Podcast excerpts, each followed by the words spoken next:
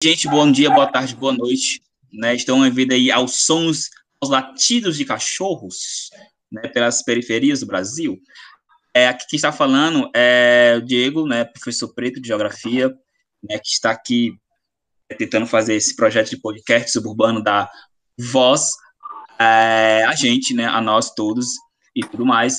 E aí, gente, para esse episódio, né, a gente passou aí por alguns episódios, por algumas transformações dentro do espaço, e como eu estou falando de transformações dentro do espaço, acho que você já tem uma ideia do que a gente vai tratar aqui, né? Vamos falar dessa ciência linda e maravilhosa, claro, ela vai ficar linda e maravilhosa porque eu trouxe três convidadas maravilhosas, então por isso que esse podcast aqui, esse episódio vai ser opção tudo de bom. E aí, gente, para dentro desse episódio, acho que todo mundo sabe né, que eu sou professor de geografia, e uma das minhas ideias é fazer um podcast sobre, claro, logicamente, a minha ciência, a ciência que eu estou inserida. E não vou chamar pessoas brancas para falar de geografia. Por quê, Diego?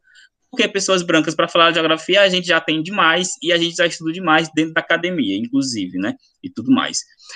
E aí, para a gente falar um pouco dessa geografia preta, por uma geografia preta, tudo mais, já parafraseando aí a a gestão do Cagel da UES, e também pegando a frase do Milton Santos, grande negro, soteropolitano, baiano, nordestino, né, é, eu trouxe, convidei né, três né, pessoas maravilhosas né, que, que, entraram na minha vida e espero também que nunca saiam.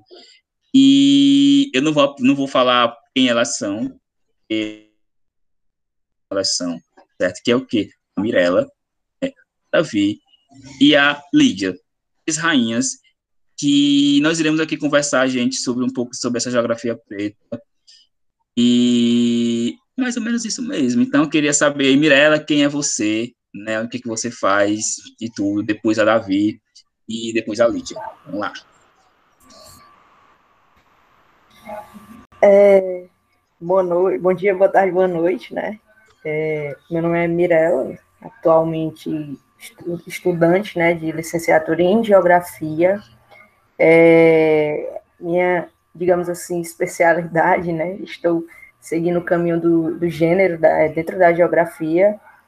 E eu acho que, acredito que seja basicamente isso, né? De, de modo geral. Aí sou lésbica, né? Tenho 22 anos. E sou uma pessoa preta, né? E é isso, gente. Boa noite, gente. É Davi, né? Como já foi apresentado. É, sou estudante de geografia, licenciatura, né, com muito orgulho. Sou integrante do Laboratório Leicante e do grupo de pesquisa na Terra. Né? Além disso, também sou integrante da gestão do CA, né, que foi mencionada pelo Diego, o Centro Acadêmico Autônomo de Geografia, né, CAGEL. E, além disso, também sou integrante do Fórum de Negras e Negros, que com certeza a gente muito vai falar dele hoje. É isso, meus amores. Bom dia, boa tarde, boa noite. Bom dia, boa tarde, boa noite para quem está escutando. Meu nome é Lídia, tenho 22 anos, acabei de me formar em Geografia, né, licenciatura pela Federal do Ceará. E assim como o pessoal que se apresentou também pesquiso sobre geografia e raça, mas aí especificamente a arte, né, a literatura. E é isso, né? Eu venho aí tentando construir com os demais uma geografia racializada, né? Dentro aí da, da minha linha de pesquisa, que é a geografia humanista. E é isso, né? É, tentando alcançar a subjetividade dos corpos negros at através da geografia.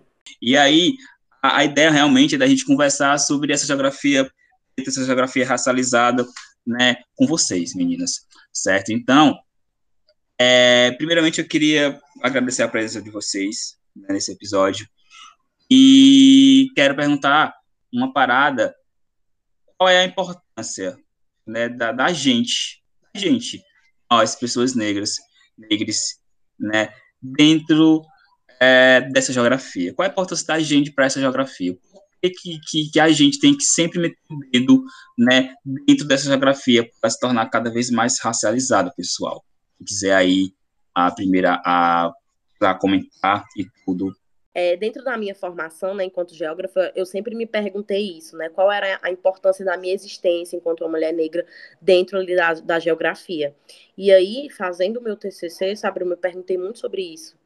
E aí eu acho que, assim, o maior desafio da gente, enquanto geógrafos, dessa nova geração que está se formando, é, é, esse lance, sabe, de da gente é, ter que conciliar, ter que dialogar com esses com esses autores que são clássicos e que são brancos, né? Tipo, por exemplo, a base da geografia humanista é toda praticamente de homens brancos. Então, você ter que dialogar com esses caras, sabe? É, trazendo essa geografia racializada. Então, eu acredito que agora, nessa nossa nova geração, a nossa importância é, é isso, sabe? É sobre a gente racializar esse debate, a gente trazer esses clássicos e a gente debater em cima deles e a gente discutir em cima deles e também trazer novas perspectivas para as discussões geográficas, né? Porque, por exemplo, ah, você vai tratar é, da, da geograficidade, né? Dessa ligação do homem com a terra que o Dardel traz mas como é que eu vou trazer essa geograficidade para um corpo negro que tem esses seus movimentos invisibilizados? Então, eu acho que essa é a nossa importância e a gente tem essa responsabilidade e a gente tem essa responsabilidade imensa nas mãos, né, de fazer essas discussões se tornarem racializadas, né, tirar dessa caixinha do branco, de, do universal e trazer para esses corpos que são invisibilizados, marginalizados, que geograficidade que esses corpos vivem. Fiquei com as pupillas dilatadas, não sei quanto você ficou dessa frase, da, desse, dessa fala da Lígia. e é, é, muito isso mesmo que a Lígia falou. E aí também, é, não vou nem acrescentar nada, vou esperar as outras duas também falarem, aí estou processando as ideias. É, vamos lá, né, a nossa importância é, como, como a, a Lídia, Lídia, né? Lídia bem disse, é, é um, a gente tem que acaba, né, trabalhando em cima, né, do, dos tradicionais, né, dos autores tradicionais e a grande parte de, de a geografia em si, né, é base francesa, né, então é, dificilmente, né, é, até, até porque é, é, não vou dizer que é tão recente, mas né, os assuntos de, de gênero, racialidades, é, se for comparado com os, as áreas mais tradicionais da geografia, é, são muito novos, são muito, é, comparado com esses tradicionais, são muito limitados é, não se tem né, a, é, a, devida preocupação e ainda existe a resistência né, de, de muitos geógrafos e geógrafas, é, especialmente brancos, né, pessoas brancas, é, em relação né, a essas, essas temáticas. E, e, outra, e outra questão, né, é, a, a, sobre a nossa importância, né, como, como há né, toda essa, essa base tradicional, né, é, querendo ou não, é, é trabalhado na perspectiva da, é, hegemônica, né, do, da, é, digamos assim, são, são pessoas, pessoas brancas, né, é, discutindo, né, é, principalmente mais é, focando na questão de classe, né? Somente na questão de classe, sendo que tem toda aquela questão da interseção que, que, que perpassa, né? Que um perpassa é, todos os marcadores né, sociais é, se entrelaçam, se, se perpassam, que se for analisar né, a, as performances, as performidades dos corpos, é, pessoas é, pretas, é, LGBTs, é, porque a, L, por exemplo, para uma, uma LGBT preta, um LGBT preto, é, a LGBTfobia ela não vem só, ela não, por exemplo, a, em relação aos as interdições espaciais, que tem a ver com essa hegemonia, esse o padrão hegemônico, né? É, quando esse padrão hegemônico ele é desafiado, é, surge esses processos de interdição do, do espaço, especialmente, por exemplo, direito à cidade. É complexo, principalmente para uma, uma pessoa, uma, pronto, trazendo para já para minha pesquisa, para o que eu estou pesquisando juntamente com o meu orientador, é, para a, as pessoas pretas, o processo de interdição é, espacial, ele aparece de uma forma, é, digamos assim, mais, mais severa, porque, é, por exemplo, um dia, em uma, uma conversa né, com as pessoas, a equipe gestora do Centro de Referência de Naina Dutra, né, é, os, os, as pessoas mais assistidas né, pelo centro, que é um centro de, de defesa de direitos LGBT, aqui de Fortaleza, que a maioria dos, das assistidas, né, no caso, são é, travestis pretas, né? São, são mulheres pretas.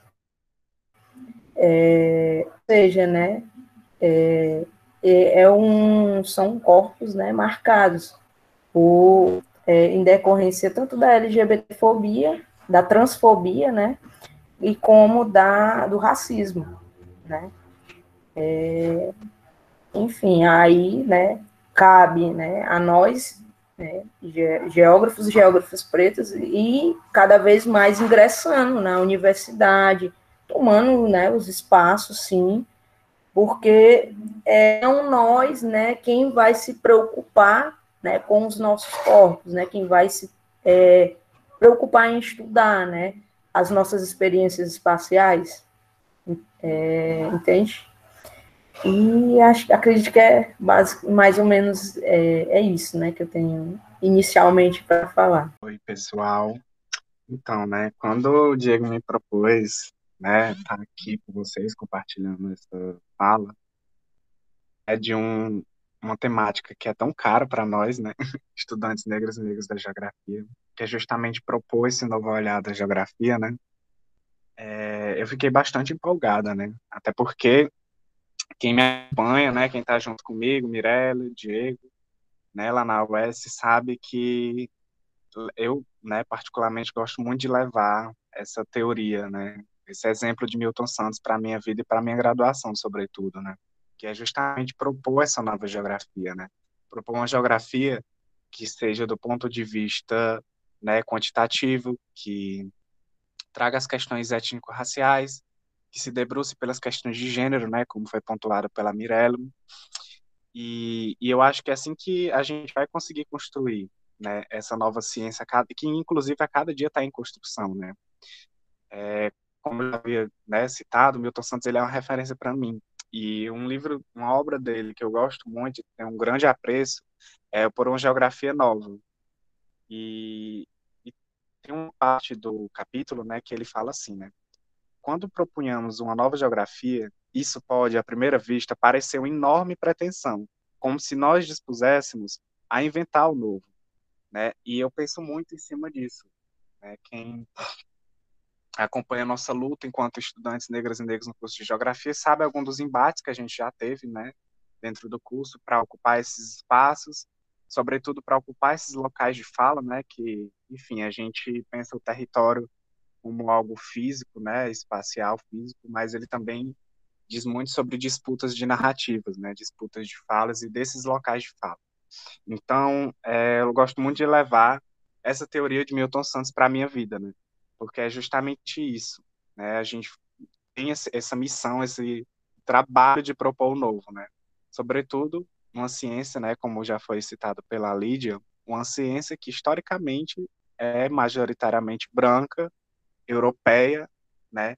Então eu acho que é um, um passo nosso, né? É um trabalho nosso fazer uma geografia decolonial, né? Eu gosto muito desse termo, decolonial, porque diz muito sobre a significação, né, da nossa luta em propor um novo olhar geográfico. E vendo nesse ponto aí que vocês as três falaram, né, interessante, que aí eu, eu me recordo de uma, de uma frase né, de um, de um do Negro Bispo, né, que é quilombola, né, e tudo mais, né, ouvindo Singa, inclusive saudades do Recife.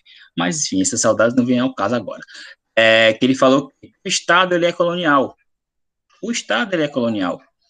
Então, se o Estado é colonial, todas as instituições que a gente vai se inserir, entre elas a universidade, a própria escola, tem também a sua característica colonial, totalmente colonial. E aí, trazendo para dentro da, da, da, nossa querida e amada, às vezes, às vezes não tão amada assim, geografia, a gente vai ter o quê? Dentro do nosso, do, das nossas bases né, de, de, de autores que são tradicionais, a gente vai ter uma galera branca copo de leite. Costumo brincar com alguns amigos, branco de leite, bicho, que é branco, enfim, parece que é transparente essas, essas criaturas. Né? Quando a gente vai quando a gente vai é, é, é, se atrever, e isso é um atrevimento mesmo, quando a gente vai se atrever a pesquisar uma, uma parada, trazer essa racialidade para dentro da geografia, como a Lídia colocou, muito bem explicada, o que, que acontece? A gente, às vezes, tem uma certa dificuldade para encontrar pessoas que nos favoreçam esse Paranauê, essas bases de estudo, essas bases de pesquisa. E aí, o que, que, é, e aí, que, é que acontece? A gente acaba é, fazendo, a gente acaba pegando muitos autores brancos, né, e acabamos esquecendo os autores negros que tem dentro da geografia como o próprio, nem somente o próprio Milton Santos, e aí a gente vai ter outros autores que vão falar também das mais diversas, das mais, dos mais diversos assuntos dentro da geografia, que não somente da questão do racismo. Outra coisa também que é interessante, que a gente, que é o quê? Nós, duas pretas, não falamos somente sobre racismo, certo, pessoas brancas? A gente consegue debater e não somente no mês de novembro, é. A gente consegue debater sobre economia, entendeu? sobre geomorfologia, sobre climatologia também, certo? Mas só que também tem aqueles temas que são mais caros para a gente, que a gente não vê debatidos dentro da, dentro, da, dentro da sala de aula. Como, por exemplo, todos nós aqui fizemos uma cadeira de geografia da população, ou de geografia econômica. E aí eu queria fazer uma pergunta para vocês, se em algum momento dessas cadeiras foi citado, por exemplo, a população negra dentro da geografia da população, principalmente aqui do Brasil. Ou, por exemplo, da geografia econômica.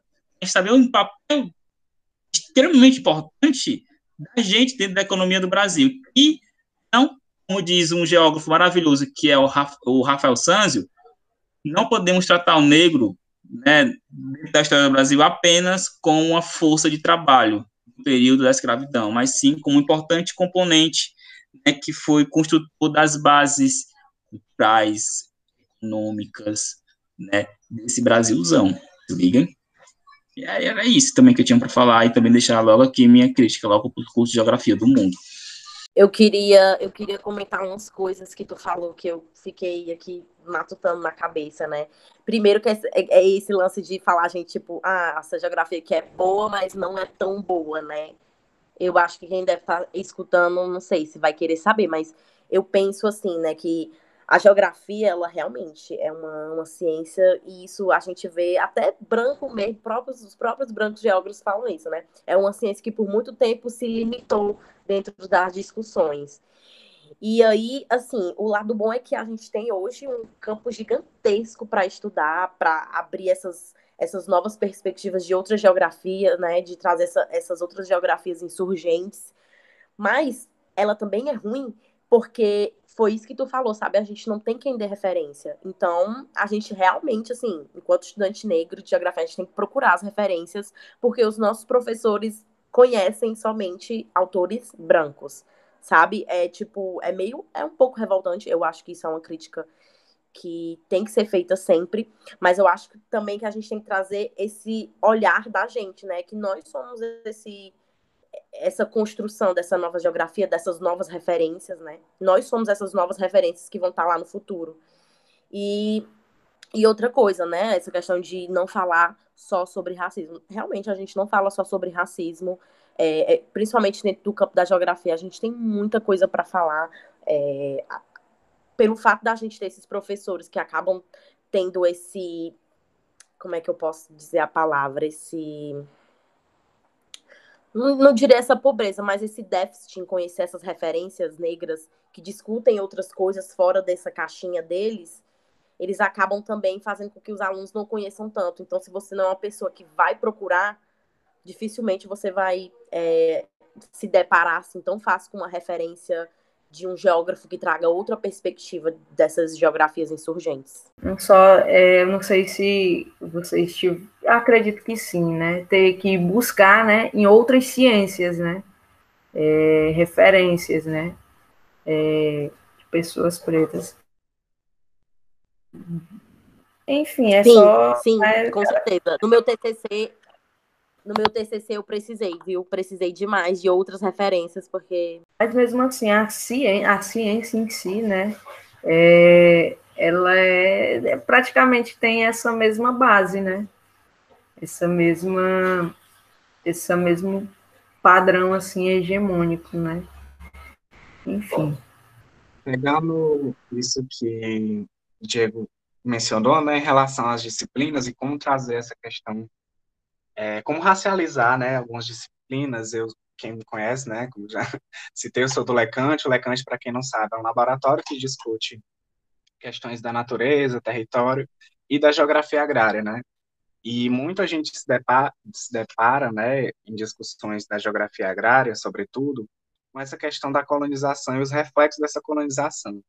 Em uma aula de, da cadeira de geografia agrária, ministrada pela professora Camila, acho que eu estava no meu terceiro semestre, se não me engano, hoje em dia eu estou no quinto, né? Vamos torcer que logo, logo vem essa formação aí, essa colação de grau. Mas quando eu estava ainda no início da minha graduação, terceiro semestre, eu vi que né, eu sentia muitas faltas, é, é, falta de muitas dessas questões sendo trazidas em sala de aula, né? Mas eu gostei bastante porque na cadeira de agrária a gente mencionou algumas questões relacionadas por exemplo, né, essa questão do, da relação fundiária do país, da relação agrária do país, e os frutos da escravidão, né, porque a história está aí para mostrar isso, né, que grande parte das populações que estavam no campo, né, dos trabalhadores que estavam no campo, eram em sua maioria negras e negros, né, eram quilombolas, eram indígenas, e são justamente essas populações que foram, né, é, extremamente afetadas, né, por esse colonialismo europeu. Então, né, a disciplina de agrária ela, ela deve ter muitas referências, né, sobre questões étnico-raciais. E aí eu estou me aprofundando mais nessa parte porque é, é, é, uma das minhas áreas de pesquisa, né? Então, é, de certa forma eu tenho essa propriedade também para falar, né? Mas ressaltando, por exemplo, que estava sendo debatido aqui, né? Para além da questão do racismo, a gente também debate muitas outras questões, né? E, e inclusive grata é, Mirelle e Lídia por vocês terem pontuado isso, porque inclusive esses dias eu, tava, eu me peguei pensando, sabe? É, muitas vezes eu já fui chamada para rodas de conversa, para mesas e tal, e que muitas e que na maioria das vezes o foco era único e exclusivamente para a questão racial e étnico-racial, né? E aí eu, eu, me peguei pensando, sabe? Eu discuto tantas outras questões, como educação, né? Já que eu sou da licenciatura, discuto a questão agrária também, né? Enfim, faço outras discussões, né? Tem outros é, respaldos teóricos, assim falando, né? Outros arcabouços, é, mas que de fato muitas vezes se concentram na, no debate étnico-racial. Não que eu não goste, né? Inclusive eu adoro estar falando sobre empoderamento negro, sobre dando as referências que, enfim, a história apagou, né? Eu, eu amo muito falar sobre. Inclusive é por isso que eu pesquiso também sobre questões étnico-raciais, né? Mas que não se detenha somente a isso, né? Até porque a gente a gente discute é muito ampla as nossas áreas de discussões, né? Acho que é nessa perspectiva. Assim. Só sobre a ainda disciplina, né? É, a resposta é não, né? Em relação à população e, e economia, né? A gente não vê. É, mesmo uma disciplina que é voltada para estudar a população, a gente não vê, né? De fato, é, a população é, em si, a, a, diversidade da população, né? E mais esquecida ainda, né? A população preta. E o único, único, a única, acho que a única disciplina que eu ainda vi foi no espaço cidadania, né? Que ainda trouxe é, é, o professor Gabriel trouxe professor, é, autores é, e autoras pretos e que trataram né, é, a questão da espacialidade, né, da nossa espacialidade e, e sobre também o, esse ponto, né, de a gente só discutir, né, é, temáticas relacionadas às nossas experiências, né. É, eu, fui, eu, eu fui muito resistente em relação ao que eu ia estudar, porque eu não queria ser vista como é, a pesquisadora que vai pesquisar algo relacionado a si, né? Mas Contudo, entretanto, a gente tem essa dimensão, né, tem essa compreensão da importância de falar sobre, né? Como eu já mencionei anteriormente, se a gente não falar quem, quem é que vai, né? E quem tem propriedade, né, para falar, né, sobre, enfim.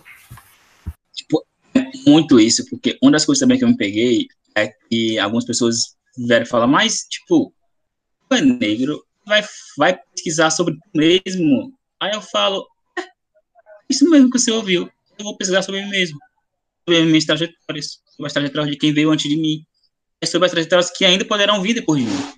E, e é sobre isso mesmo. E aí, eu nunca vou esquecer de uma frase né, que, que eu escutei pelo Twitter, né, frases do Twitter, né, uma frase que eu escutei do Twitter, mas foi de uma amiga minha, certo?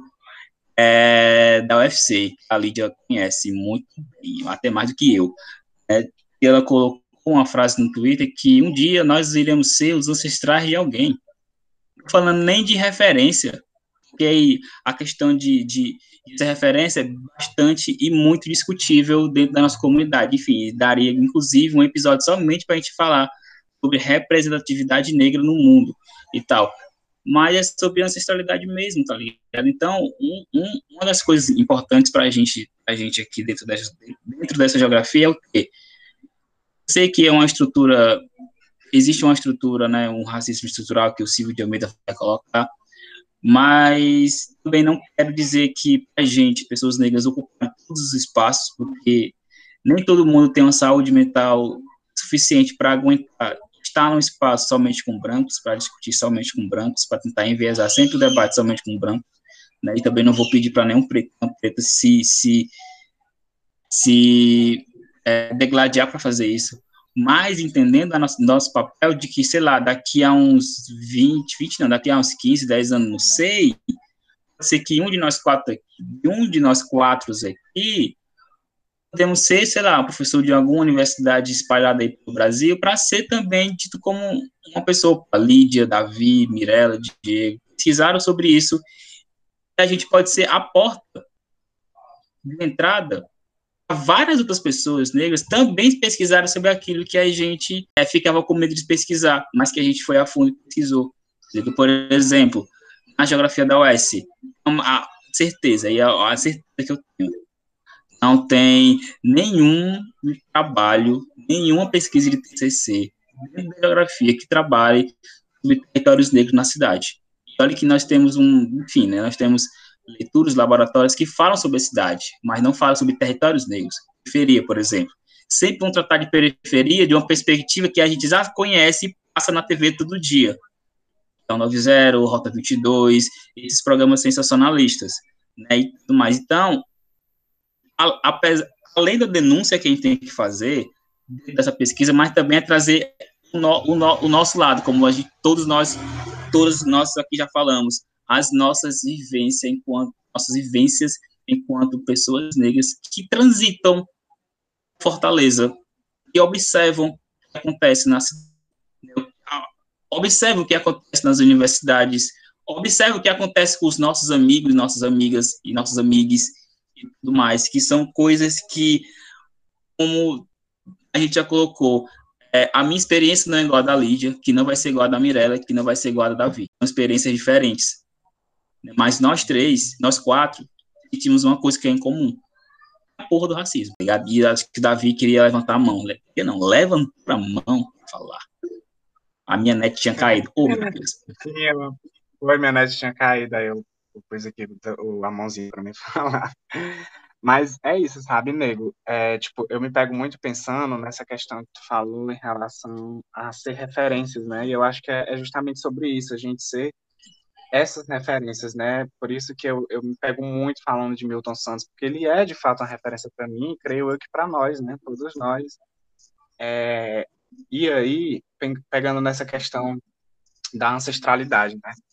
Tu que me acompanhou, a Mirelle também, né, lá na Geografia da UES, acho que foi ano passado, 2019, né, aquele rolê de que a gente organizou uma chapa composta majoritariamente por pessoas pretas, né, e infelizmente a gente não chegou a ser eleitos, né, foram várias questões por detrás disso, né, mas a gente observou também que foi esse fruto de racismo, né, porque é, foi a primeira, inclusive, chapa composta majoritariamente por pessoas negras, e, e questionaram nossa capacidade de estar lá, né, de fazer o nosso trabalho, né, questionaram também é, a nossa intelectualidade para esse projeto de, de, gestão de CA, né, porque para quem não saiba, o CA ele representa os estudantes do curso, ele é uma entidade importantíssima, né? Então a gente se deparou nesse embate, né? Mas muito, depois desse processo, desse rolê que foi bem chato, né, a gente pensou até em desistir, né, é, em não tentar outra vez e tal. E aí eu lembro uma coisa que a minha queridíssima amiga Rosângela, inclusive um beijo Rosângela se chegar a ouvir isso, ela que é uma grande inspiração para mim, né, também uma grande amiga e inspiração, ela falou uma coisa que foi justamente isso, sabe, Diego? Parece que a, a, as manas se inspiram, né, que é tipo, ela disse justamente isso. Davi, imagino que os nossos ancestrais já passaram, né, para que a gente chegasse onde a gente chegou, né? Então eu acho que a gente não pode nem deve desistir agora. Eu fico toda arrepiada só de falar disso, mas é justamente isso, sabe? A gente, nossos ancestrais passaram por muitas coisas, muitas lutas. Eu fico imaginando como deve, como se hoje, né, é tão difícil ser negro na academia, na geografia, imagine na época de Milton Santos, né? Que ele ainda passou por um processo extremamente complicado, que a geografia, né, foi ele inclusive quem deu esse pontapé da geografia crítica. E foi justamente no período ditatorial também, então, Milton Santos passou por muitas coisas dolorosas, né? E deixou seu legado. Então, eu acho que o nosso papel é esse, né? A gente continuar, tentar a nossa luta, né? E a gente continuou, lançamos a nova, a outra chapa que foi eleita, agora somos gestão. E aí estamos colhendo o fruto, né, dessa luta. A gente pôde organizar o primeiro Fórum de Negros e Negros da Geografia, né, juntamente com vocês, né, Diego, Mirelle, outras pessoas, outros pretas e pretos do curso. É, agora também, né, uma felicidade imensa, já vamos deixar registrado aqui nesse podcast, né, novembro de 2020, né, a gente está realizando o primeiro simpósio de, de Geografia e Negritudes da UES também. E eu acho que é isso, né, gente, eu acho que é muito desses passos que a gente vai trilhando, não é fácil, né, a gente não vai é, se deparar de primeira com essas conquistas, mas que é isso, sabendo também nossos limites, né, como o Diego pontuou, a gente também tem que saber nossas limitações, mas que a partir dessas limitações a gente também né, continuar nessa luta por cada dia mais um, essa nova geografia. Então, não, primeiro queria falar que Davi estava falando né, da questão do Milton Santos, e eu sei que já se fala muito sobre o Milton Santos, mas eu preciso bater aqui, aqui na tecla que existe uma diferença enorme de como a gente fala dele e como os outros geógrafos brancos falam do Milton Santos. É, assim, sabe, é aquilo de, meu amor, você surta, mas você vai ter que falar dele, porque não tem como não falar do Milton Santos, sabe? Não tem como não referenciar ele. Eu tô muito nessa vibe agora de estudar América Afro-Latina, enfim, né? Tô muito nessa vibe pro mestrado. E aí, é, gente, as referências são, são todas de é, estadunidenses falando sobre a América Latina. O Milton Santos é um dos únicos assim, né, mais antigos, que falam que tem trabalhos sobre a América Latina, que falam dessa realidade latina. Então, tipo, o Milton Santos é um foda para um caralho, é uma ancestralidade, uma referência imensa pra gente. E assim, falo com muito orgulho, apesar de que ele já é muito falado e já é muito conhecido, mas eu sempre bato nessa tecla, sabe? Porque ele é uma das nossas maiores referências. Ele trouxe essa questão dessas, dessa construção dessa nova geografia. Então é importante a gente sempre relembrar ele, porque se a gente fala de ancestralidade, a gente fala de memória. Então ele tem que estar tá sempre vivo no nosso futuro, no nosso presente. Milton Santos, eu acho que, enfim, é um geógrafo excepcional, né? É o, é o que a gente fala de excelência negra, né?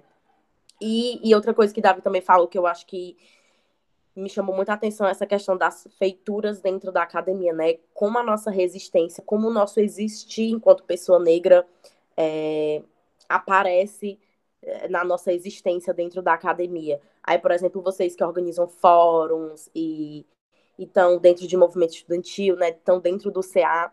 Eu, eu sou bem diferente, sabe? E eu, eu queria até trazer aqui para vocês isso, porque eu acho importante que dentro do movimento negro essas diferenças existam, porque é assim que a gente caminha, né?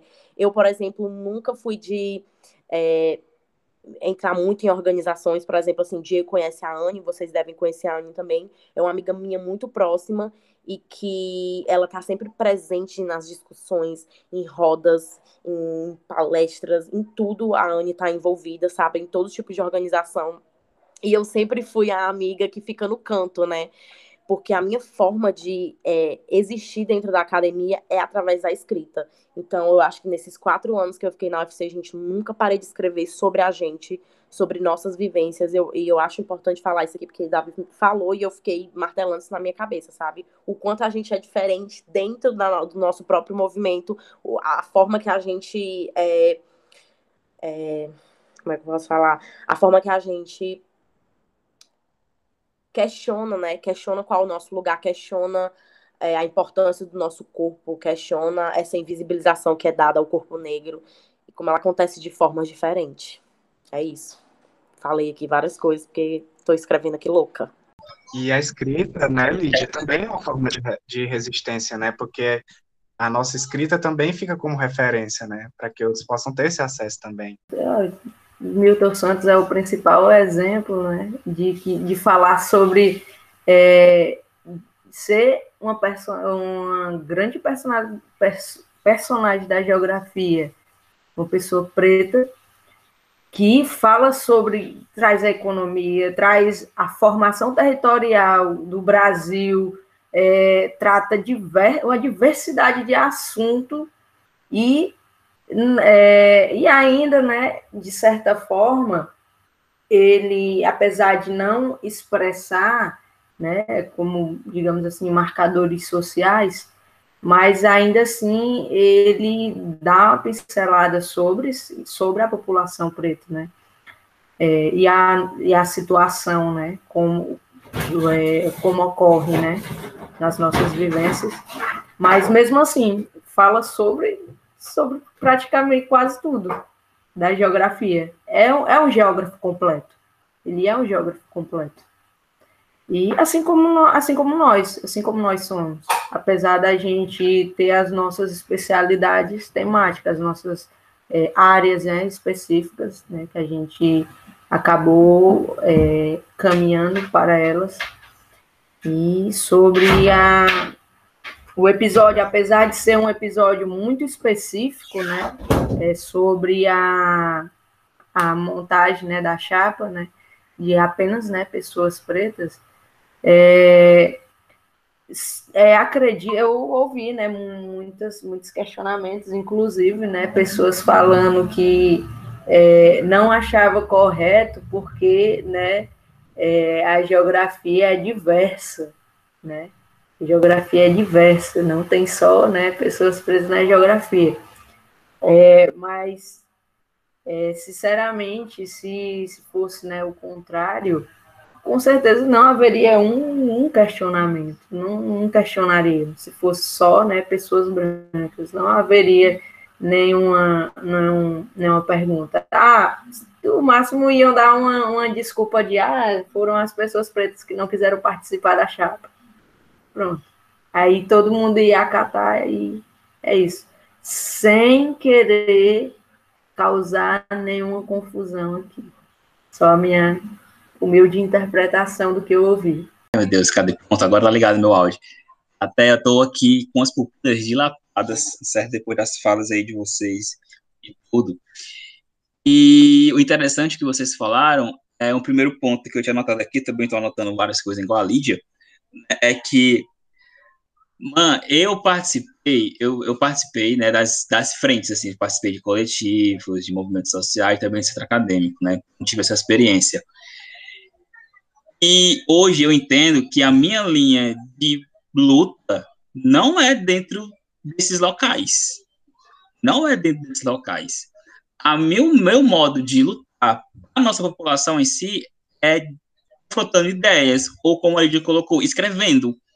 Porque é extremamente necessário também que tenham gente da gente, do nosso povo, que, que luta contra o racismo, principalmente pessoas negras, estão lá discutindo e debatendo ideias, como Silvio de Almeida, por exemplo, Sueli Carneiro, Lélia Gonzalez, tudo mais, porque é extremamente importante também que essa galera esteja também discutindo nesses, confrontando esses brancos réis, nesses espaços de poder, né, e tudo mais, porque quem tem a caneta decide se é ou não crime de racismo. A gente sabe qual é a cor do judiciário brasileiro, é branco, e tudo mais.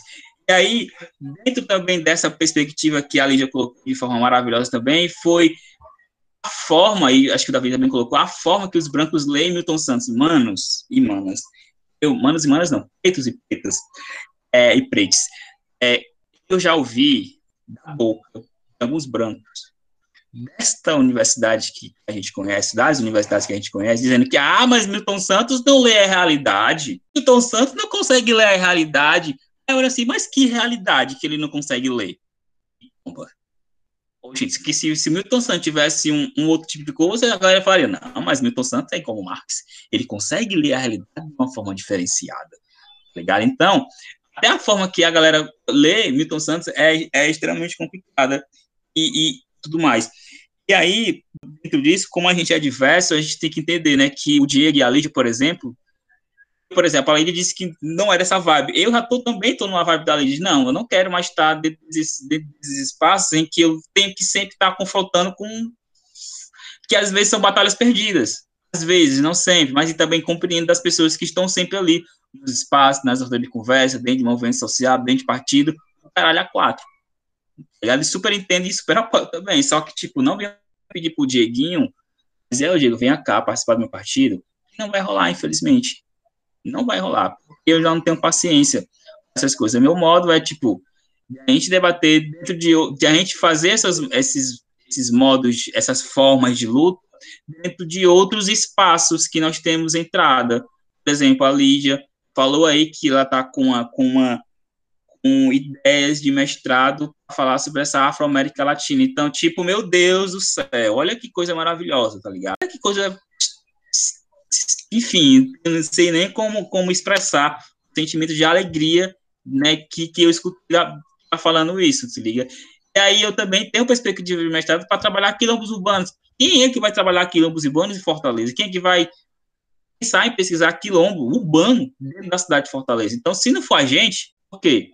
A gente vai sucumbir, sucumbir no sentido de tiro de bala, de bala achada, porque balas perdidas, né, não encontram corpos negros, né, são balas encontradas e tal.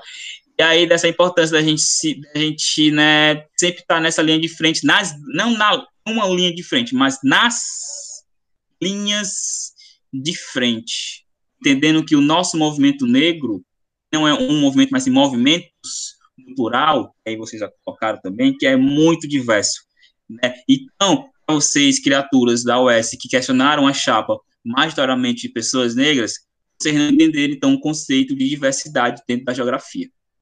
Dizer que uma chapa somente pessoas pretas não é representativa, ah, meu Deus, vá cagar. Então, né, enfim, eu vou, vou, vou expor mais não.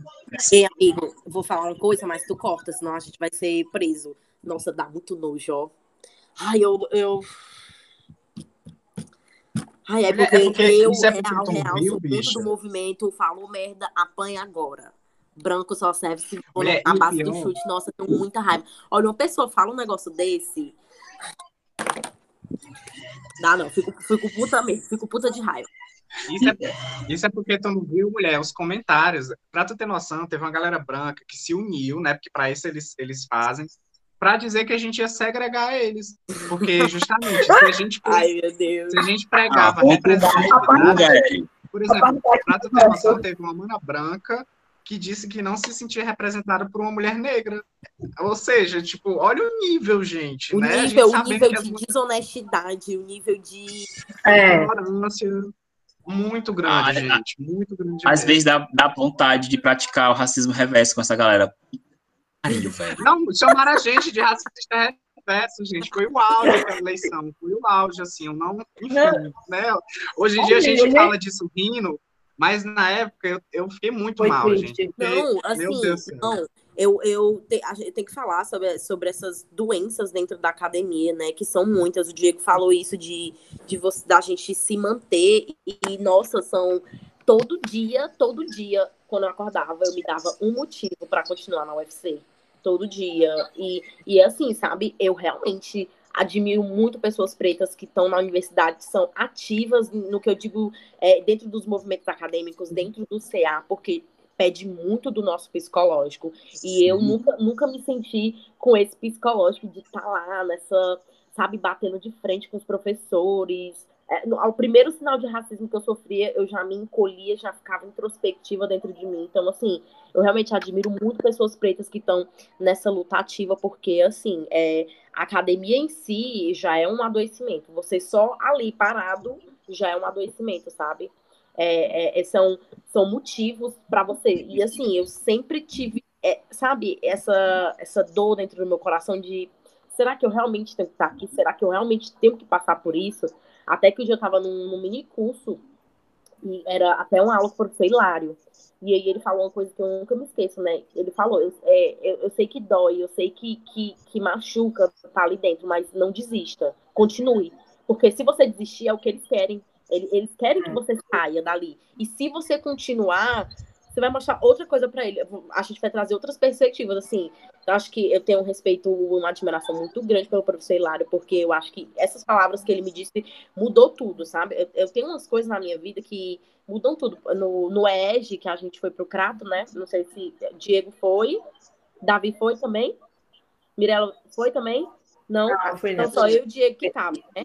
Também foi a fala do professor Hatz, que foi a partir daquela fala que eu que eu decidi que eu falei, nossa, é isso que eu quero pesquisar, né? Essa questão do corpo dentro da geografia, desse corpo em movimento que, que constrói o espaço. O professor Hatz também é de uma de uma sensibilidade imensa é, para tratar Sim. desses assuntos. E assim, são é por isso que eu, eu, eu acho tão importante essa questão de representatividade, de, de ancestralidade na nossa existência, na nossa sobrevivência, porque a fala do professor Lara, a fala do professor Hatz foram que me manteram, assim, com essa chama acesa de que dá para mudar alguma coisa, sabe? E a gente consegue mudar alguma coisa dentro da nossa diversidade, que, que é imensa. Uma, uma só ah. antes de, antes de coisa aqui, uma outra fala que, que a Lidia também estava no espaço, que me marcou bastante, foi ano passado, foi a fala da professora Vera, Vera Rodrigues, da Unilab, certo? E, cara, olha, eu tô lacrimejando agora, foi em dois momentos. O primeiro momento foi quando no EGACE, né, é, quando no a minha orientadora, a minha orientadora fez uma pergunta sobre quilombos urbanos, né? E a Vera, valha, sei que me perguntou sobre quilombos urbanos, foi o Diego. Tipo, eu só tinha falado com essa mulher uma vez. Essa mulher lembrou do meu nome. Essa mulher lembrou do meu nome. Aí eu fiquei assim, fiquei em choque, tipo, eu tava no ônibus, indo pra UFC, que é longe pra caralho da minha casa, e eu fiquei assim, em choque, meu Deus, a mulher falou do meu nome. Eu não tava nem presente para ouvir isso, tá ligado? Ela, não, ele me perguntou isso, me veio atrás de mim, mandou um e-mail, perguntou várias coisas, e eu repassei para ele. E a outra frase também que me marcou bastante foi no, no, no evento do MNU, certo? Em que ah, foi contigo, Liz, inclusive é que ela perguntou teu nome. Aí tu falou, Lídia, com a cabeça baixa. Não. Levante a cabeça. Fale o seu nome completo. Porque nós, mulheres negras, não podemos baixar a cabeça. E todo mundo tem que saber o nome completo. Aí eu me arrepiei. É muito isso, se liga. É muito isso. E, tipo. E, e, e a fala do Hatz, né? A fala do professor Hilário também, que é fantástica. A fala da, de Vera, são falas fortes, são falas fortes, mas que trazem para a gente um, um, até me arrepiando, um alto grau de ancestralidade e de, de sentimento que nos conforta e também nos dá força para querer continuar dentro desse espaço que a gente não quer estar. E o espaço não quer que a gente esteja, melhor dizendo, que o espaço não quer que a gente esteja dentro da, da, da universidade, né, que, enfim, e depois, a gente não for a gente colocar o espaço, então, são frases que a gente vai se recordando, a gente fica, meu Deus, então, tipo, eu, eu, eu sirvo para alguma coisa. A mulher, a Vera, falou do meu nome, eu não estava nem presente, e de boca aberta. Enfim, são coisas que acontecem na vida, né? É, eu, tava, eu queria aproveitar, né, para é, pontuar, né, na verdade, o que você estava falando em relação aquela questão de estar em movimento, né, organizar essas coisas. Eu concordo plenamente com Lídia e Diego de que, de fato, é, se torna muito cansativo a gente estar em, em organismos é, partidários, em correntes partidárias, né? O nome já diz muito, correntes, né? Por isso que eu resolvi quebrar essas correntes na minha vida, né? Sair do movimento estudantil organizado, né? Quem me conhecia sabe qual era o nome do movimento. É sair do partido que eu fazia parte também, quem me conhece também sabe qual era o partido. E, e é isso, sabe, gente? Né? A gente tem que priorizar, sobretudo, a nossa saúde mental e, sobretudo, também a nossa segurança, né? Porque é isso, quando a gente está entre os nossos, a gente está mais seguro, né? Eu gosto muito desse termo, e eu acho que é um termo que eu uso muito na minha vida, se, se torna até repetitivo para mim, né? Que é o de se aquilombar, né? Eu gosto muito de usar esse termo, inclusive eu lembro muito é, se eu não me engano, foi a própria Lígia que comentou isso na semana universitária da UFC que eu fui. É, e aí ela falou, né, aquela frase do Jonga. Eu até tentei reproduzir na semana universitária lá da UES, só que aí eu me embolei toda, enfim, falei besteira. Mas que é justamente aquela, né, que mulher, Lídia, tu lembra, é que união de preto, para eles união de preto é quadrilha, é, para nós que união é... de preto é, é quadrilha, para mim é tipo santuário. Pronto. Ai, nossa, fico toda arrepiada. Pois é, mulher, eu acho que é justamente isso, sabe? Eu acho que é, é esse o sentido da gente mobilizar as coisas, né? A gente parar de estar tá, né, esperando de um partido ou de um, um, movimento que é majoritariamente estruturalmente branco, que eles vão dar atenção para gente, porque na verdade a única atenção que eles dão para a gente ou é no mês de novembro, ou é quando acontece algum caso desse que a gente viu na sexta-feira, que eles chamam a gente para falar sobre isso, né? Porque no resto do ano a gente é muito invisibilizado. Então, por isso que, além desse processo de aquilombamento, seja na universidade e tal, eu tenho buscado outras organizações que eu, de fato, me sinta bem, né? Como, por exemplo, a gente organizou o Fórum de Negros e Negros e tal, a gente debate entre a gente, né? A gente, a gente até brinca, né, que, tipo, quando a gente está nas reuniões, a gente não quer branco lá. A gente até organiza e a gente, um dia A gente brinca e a gente até briga às vezes. E a gente até briga, isso, justamente.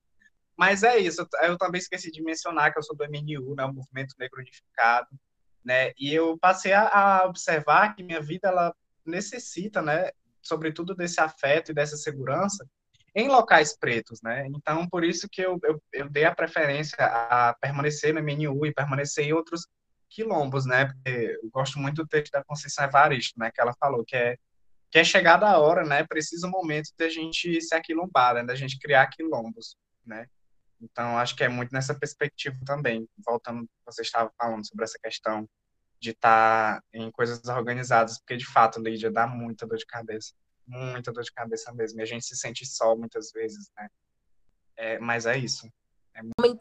Meu Deus, Davi tá só falando as coisas que tá mexendo com minha cabeça hoje. Porque falou a palavra afeto. E aí, para mim, liga total que o Diego estava falando sobre, sobre a existência desses professores, né? Dessas falas dele. E, e, é isso, sabe? Eu sou uma pessoa que eu gosto de ficar colocando palavras em tudo que eu passo. E eu acho que é, o que me salvou de tudo foi, foi o afeto, sabe? A fala, a fala, por exemplo, do Hades, a fala do, da Vera, a fala do professor Hilário, a, própria, a minha própria aproximação de várias pessoas pretas dentro do curso e de eu viver essa realidade, de viver esse afeto, porque é isso que a gente precisa. A gente acha, a gente acha que a, a gente acha e acredita no que o racismo faz com o nosso corpo, que a gente não sente nada, entendeu? Que a gente é forte, que a gente é uma muralha, que a gente aguenta tudo. Pode vir racismo, pode vir professor ser racista, pode vir aí o grupo falar que é, grupo de negro em CA não é representativo, pode vir que a gente aguenta tudo, mas na realidade, é, essa rede de afetos que a gente constrói durante a nossa existência é o que nos mantém vivo, né? E isso é uma rede de, de corpos presentes vivos, de corpos presentes ancestrais. Então, eu acho que é isso, sabe? Eu me mantenho viva por isso, eu me mantenho viva por esse tipo de conversa que a gente está tendo, eu me mantenho viva a, a, a escutar professores, a ver referências que que tentam, sabe? A gente tem que tentar. Eu acho que a gente tem que tentar pensando na nossa existência e pensando nas nossas futuras existências, né? Eu quero seguir que meus filhos é, possam nascer num mundo que minimamente reconheça a existência deles, né? Reconheça esse corpo deles. Gente, o, esse negócio aí que ele já falou é tipo, extremamente importante, né? Porque é, a gente não aguenta tudo. A gente não aguenta tudo. A gente não aguenta tipo, escrever horas e horas, a gente não aguenta falar sobre racismo durante uma palestra de duas horas e meia, né? A gente não aguenta ver, né, todo dia notícias mais notícias de corpos negros que caem. A gente não aguenta, a gente é forte, mas gente, nós somos realmente frágeis. E aí eu vou, como o Davi parafraseou e ele diz também Jonga, eu também vou parafrasear a música do Jonga, né? Meu corpo é tão frágil, olha só o tamanho de uma bala ligado? Olha só o tamanho de uma bala. Então, por isso nosso corpo é tão frágil dentro dessas perspectivas, dentro desse, desse, desse, dessa, dentro desse corpo que é racializado, desse espaço geográfico aí que é totalmente aleatório e totalmente excludente para a gente, se liga. E, e esses dias, né, tá em final de ano letivo na escola, né, algumas coisas a gente saindo não saindo da geografia, a gente que a gente está Tá botando praticamente vários assuntos em um só. Isso é muito bom, muito bom, muito maravilhoso. Né? E uma das coisas que me, que me chamaram mais atenção, né, dentro dessa, dentro dessa minha profissão de prof, dentro dessa minha profissão de professor, que eu me sinto totalmente realizado, estando dentro de uma sala de aula, eu acho que ali é o meu momento de, de reafirmar várias coisas que eu que eu trago comigo e também uma forma de me movimentar de lutar também, estando dentro da sala de aula. Foi uma coisa que eu tô com o Louro Pivete, né? Adquiri o Louro Pivete. Na primeira, primeiro dia de aula, lá em fevereiro, fui de criança na Gol para a escola. A minha primeira reunião de pais e mães, eu estava com criança na Gol na escola, certo? E aí, na minha primeira aula de formação cidadã, né, teve um estudante que falou assim, professor, sabe, eu tô vendo você de trança, e eu tinha trança quando eu era mais novo tá no, tá no segundo ano, né? E eu tinha trança quando eu era mais novo. E tirei a trança, cortei o cabelo. Porque a galera fazia bullying comigo. Eu, ei, mano, vem cá. Não é bullying. Isso é racismo. Isso não é bullying, isso é racismo. A gente começou a conversar e tal. Ele falou pra mim depois, né, no, no, no, no particular, professor, eu vou voltar a fazer trança. Ah, não, porque eu vi o senhor de trança e acho que me deu coragem para retornar a ter trança novamente. Aquilo ali me quebrou, exatamente, me quebrou em todas as partes possíveis né, que a gente possa imaginar. Depois, essa criatura vivente nesse planeta Terra, e que bom que ele está vivo nesse momento de pandemia, depois que eu lancei o louro, ele falou, ei, professor, eu queria lançar o louro, mas eu fiquei com medo, causa do que aconteceu com aquela violência policial, né, com aquele jovem negro que aconteceu lá, lá, lá na Bahia, né? teve que cortar o cabelo. Eu tinha, eu tinha, medo, mas como eu vi você, professor, de, de louro pivete, eu vou fazer louro pivete também. Aí ele me quebrou duas vezes. Ele me quebrou duas vezes. Com essa frase, não, porque eu tô vendo você como uma referência. Você, só por simples de estar vivo, está falando aquilo que eu guardo comigo, mas não posso verbalizar, que você está falando agora, eu consegui ter a força de fazer uma trança na Gol de pintar o cabelo de louro. E aí é muito daquilo que a Lídia falou, que todo mundo falou, né? Davi Mira também, dessa ancestralidade que, cara, mulheres, crianças, jovens que estão escutando isso aqui, pretos e pretas, é, não reneguem a ancestralidade que está dentro de vocês, tá ligado? Mesmo que você não queira é, reconhecer, mas não em algum momento da sua vida, você vai assistir o peso, né? A ancestralidade vai bater nas suas costas, na sua cara, no seu bucho, em alguma parte do seu corpo. E pode vir da forma mais doce do mundo, através de uma, de uma frase maravilhosa, ou pode vir das formas em que a ancestralidade, esse afeto vai se demonstrar pra gente, tá ligado? Então, é, essa forma aqui da gente fazer esse podcast, para falar de uma geografia preta, né, por uma geografia preta, é uma forma de afeto também que eu tenho sobre vocês três. Quando eu pensei em fazer esse podcast, não, vou chamar a Davi e ela, Lídia. são pessoas que eu gosto, que eu tenho uma proximidade e que que sem chame não é querendo puxar o saco, né, e nem puxar as pernas, nem os braços, mas é e é fazendo isso também. Gente, vocês são fodas pra caralho. Seus trabalhos, Lídia tem um trabalho maravilhoso, não vi ainda, mas eu tenho certeza que é maravilhoso. Mirella também vai defender agora a monografia dela no dia 1 de dezembro, né? Tenho certeza que é um trabalho também maravilhoso. Davi também nas suas construções acadêmicas e tudo mais, dentro dos movimentos também, eu sei que vai fazer um trabalho também maravilhoso. E, e sigamos para fazermos mais trabalhos maravilhosos, né? Porque o nosso povo, né, ele almeja, ele grita, ele necessita que a gente né, não somente fale por a gente, mas que também a gente está falando por um, um contingente gigantesco, né, que está aí perto da gente, que não conseguiu entrar na universidade por diversos motivos, porque caíram, ou porque caíram, né, que é, que é, é isso, beleza?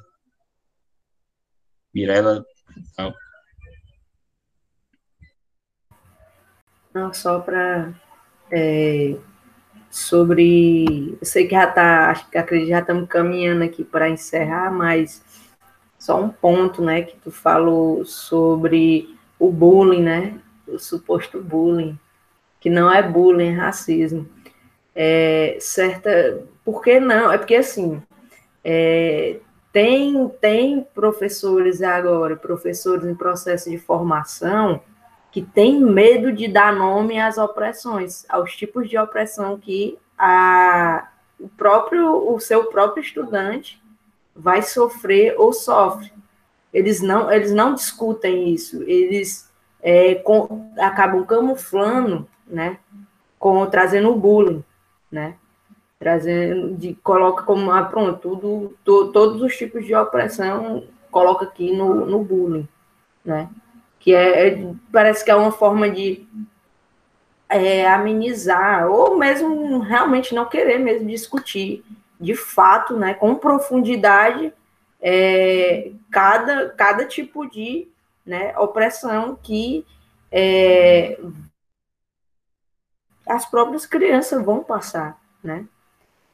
E, e, eu, e era, eu ia falar alguma outra coisa, só que me fugiu, mas é isso. Agradeço aí as palavras, Diego, é totalmente recíproco. Será que ela sobre, sobre tua monografia, Mirella, que tu ia falar? Oi? Não, não, não era referente a ela, não. Era outra coisa, mas eu me perdi. É, enfim, é recíproco toda, todo esse carinho aí, Diego. Né? Estou ansiosa também pelo seu trabalho. É... Muito ansiosa mesmo. E é isso. Muito obrigada pelo convite. Então, assim, é, eu, eu, enquanto professora, é, eu preciso dizer que a sala de aula, ela, ela me move muito também a, a, continuar fazendo o que eu faço, né? E assim, eu acho que é um episódio, acho que foi no estágio 1, que eu tava na escola, e aí eu falei so, alguma coisa sobre, sobre alguns países do continente africano, eu tava falando, e aí no final da aula, praticamente todos os alunos pretos da, da turma ficaram no final e ficaram me perguntando, né? É, assim, professora, a gente, será que a gente tem alguma ligação com eles? Assim, sabe? Uma pergunta que, que parece ser tão ingênua, né? Mas, mas é, é isso, sabe? É isso que esse é o projeto da branquitude para nossa vida. É, é, é fazer com que a gente não tenha conhecimento dessa ancestralidade, não tenha conhecimento dessas conexões, dessas ligações. E o fato de, por exemplo, um homem negro ser morto num, num supermercado, isso diz muito sobre a morte dessas potências, de tantas outras potências, porque a gente vê meninos que, que meninos e meninas negras que são potência nesse mundo e que podem ser feridos por uma, por uma bala desse tamanho, podem ser mortos, né? Então, eu acho que é, de todos os projetos da branquitude, o mais violento é, é esse, é, é, de desconectar a gente dessa, dessa ancestralidade, de fazer com que a gente não se sinta encanto nenhum, né? Que a gente seja vazio por dentro, a gente não só conheça nosso pai, nossa mãe, nosso avô, nossa avó, e a gente não sabe de onde veio, para onde vai, não tem perspectiva. E eu, eu sou um exemplo disso, sabe? Eu sou um exemplo, eu sou um fruto de oportunidades, porque eu moro, eu morava na Barra do Ceará, agora eu tô morando no Pirambu, né? Mas eu morava na Barra do Ceará, gente, a situação que eu morava, assim, a realidade que eu vivia era muito difícil. Eu chegava atrasada na escola porque tinha muito tiroteio de manhã, colocaram uma granada no meu portão, teve que ir o esquadrão antibomba, então é, eu sempre cresci rodeado de muita violência, violência policial e, e, mortes. E o fato de eu, dentro da escola pública, ter conhecido professores que, que mostraram que eu era potência, que eu sou uma potência, eu consegui entrar na universidade e, e ter outra perspectiva para a minha vida e levar para a sala de aula essa outra perspectiva. Então, acho que é importantíssimo as pessoas que estão escutando, sabe, as pessoas pretas que estão escutando esse podcast, vocês precisam saber que nós somos potências em tudo que a gente faz. A, a excelência negra ela existe real, mas ela é sempre minada pelo racismo e a gente sempre tem esse essa saúde sendo minada, mas eu acho que nos, nos acolher dentro dos nossos, né? Você estar rodeado de pessoas pretas e você reconhecer essa ancestralidade te faz levar para frente, te faz continuar vivo, né? Sobreviver. Lesando aqui, não, mas é isso, gente. Eu queria, primeiramente, né? Primeiramente, assim, né? Para encerrar, agradecer esse lindo convite do Diego, né? Saiba que é recíproco também, nego, esse sentimento, assim, mesmo tu me fazendo passar raiva com você.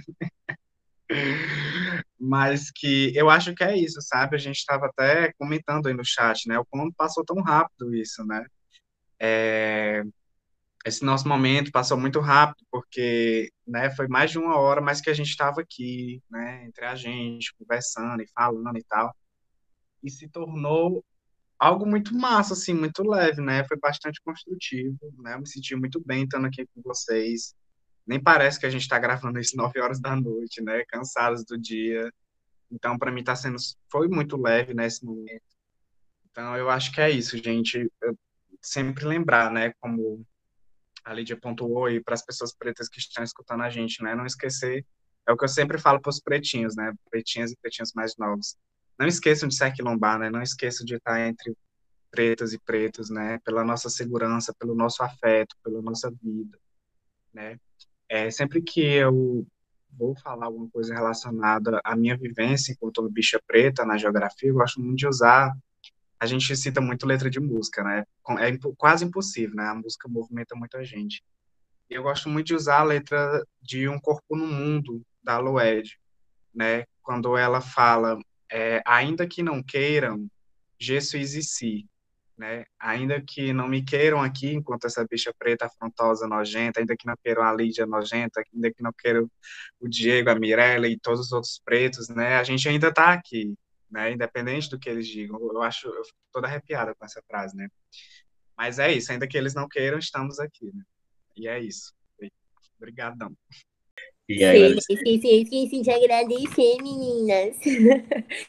então, gente, eu queria, eu queria agradecer muito esse momento. Eu acho que, enfim, eu sou uma pessoa que eu não participo de nada, o pessoal me chama para participar de roda e eu não participo porque eu acho um gasto psicológico muito grande, mas esse eu aceitei porque eu queria muito ter essa oportunidade de conversar com o Diego, que a gente nunca teve, né, Diego, essa oportunidade de conversar tanto sobre isso e eu quero que isso se repita muito. Eu acho muito importante a reunião de pretos, como o Jonga já falou, a gente já falou, né? Reunião de preta para mim é um santuário. Isso aqui foi muito importante para mim. Eu espero que seja muito importante para quem esteja escutando. E eu agradeço demais o convite. Eu amei demais esse momento. Obrigadão. Bem, é, quero agradecer Davi, Mirella, Lídia. Inclusive, nós temos várias conversas no próximo ano, hein, Lídia? Tá. Coisas para 2021, meu povo. Mas sim, não vou dar spoiler. É, é, foi muito bom, muito maravilhoso mesmo, né? Tudo. E aí, eu quero terminar esse podcast, mas por favor, não desligue, né? É, quero terminar esse podcast com uma frase né, que todo mundo colocou frase, né, frase do Jonga, Lued Luna e tal, para terminar a frase, que o Tiago Aninho, em que o Tiago Aninho, ele coloca nas suas músicas, mas a frase não é dele. É mais ou menos o seguinte, é uma frase bem simples, mas muito potente, igual a gente. Né? Eles combinaram de nos matar, mas combinamos de não morrer. Muito obrigado, gente, e até a próxima.